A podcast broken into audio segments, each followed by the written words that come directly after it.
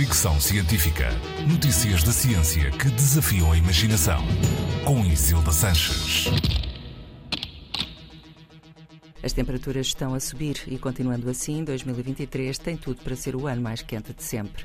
A situação já levou o secretário-geral das Nações Unidas, António Guterres, a afirmar que já passamos do aquecimento global, global warming, para fervura global, global boiling.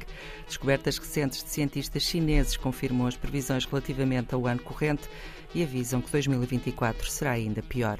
O estudo foi publicado no Advances in Atmospheric Sciences.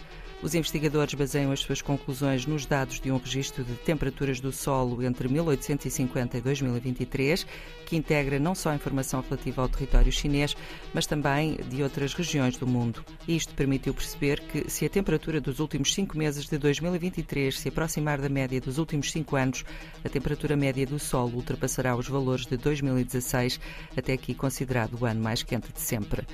Li Qingxiang, que dirigiu a investigação, afirma que o aquecimento global é uma ameaça real, evidenciada pelos recordes de temperatura que serão batidos em 2023 e 2024 e que têm vindo a ser batidos nos últimos três anos. O cientista alerta para o aumento de eventos climáticos extremos como tufões, inundações, secas e ondas de calor que se farão sentir sobretudo nas latitudes mais baixas. Reforça também a necessidade de medidas urgentes para tentar travar o avanço da situação. Fricção Científica.